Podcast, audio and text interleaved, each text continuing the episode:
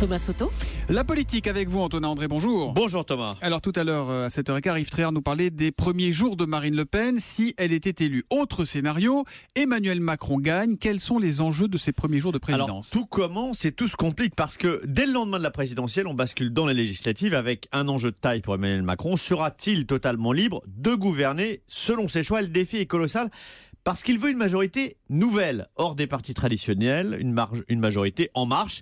Ce serait historique. Ni De Gaulle en 58, président hors parti, ni Valéry Giscard d'Estaing en 74, issu d'un petit parti, les Républicains indépendants, n'ont eu de majorité totalement à leurs mains.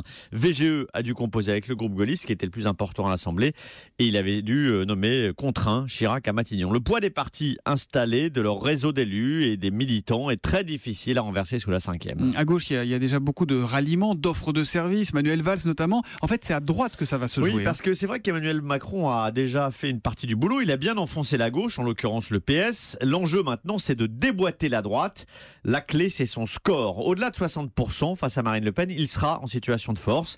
Les dix sauteront. On voit que Jean-Louis Borloo, Alain Juppé, Jean-Pierre Raffarin, Christian Estrosi, Bruno Le Maire sont déjà quasiment ralliés, prêts à servir au-delà de 60%, eh bien, ils seront suivis par de nombreux élus centristes et de droite. Les républicains exploseront. Et là, il y a un réel espoir d'une majorité euh, à sa main, composée de sociétés civiles, de nouveaux venus en politique, d'anciens élus PS, UDI, républicains.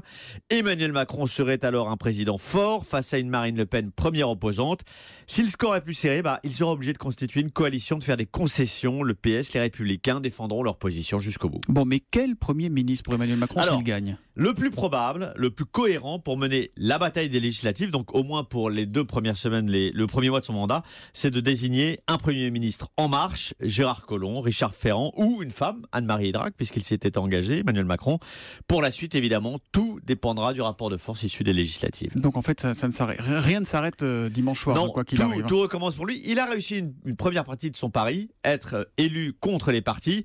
Aux législatives, ce sera le match retour. Hmm, il aura peut-être réussi. Soyons prudents. Merci beaucoup, Antonin André.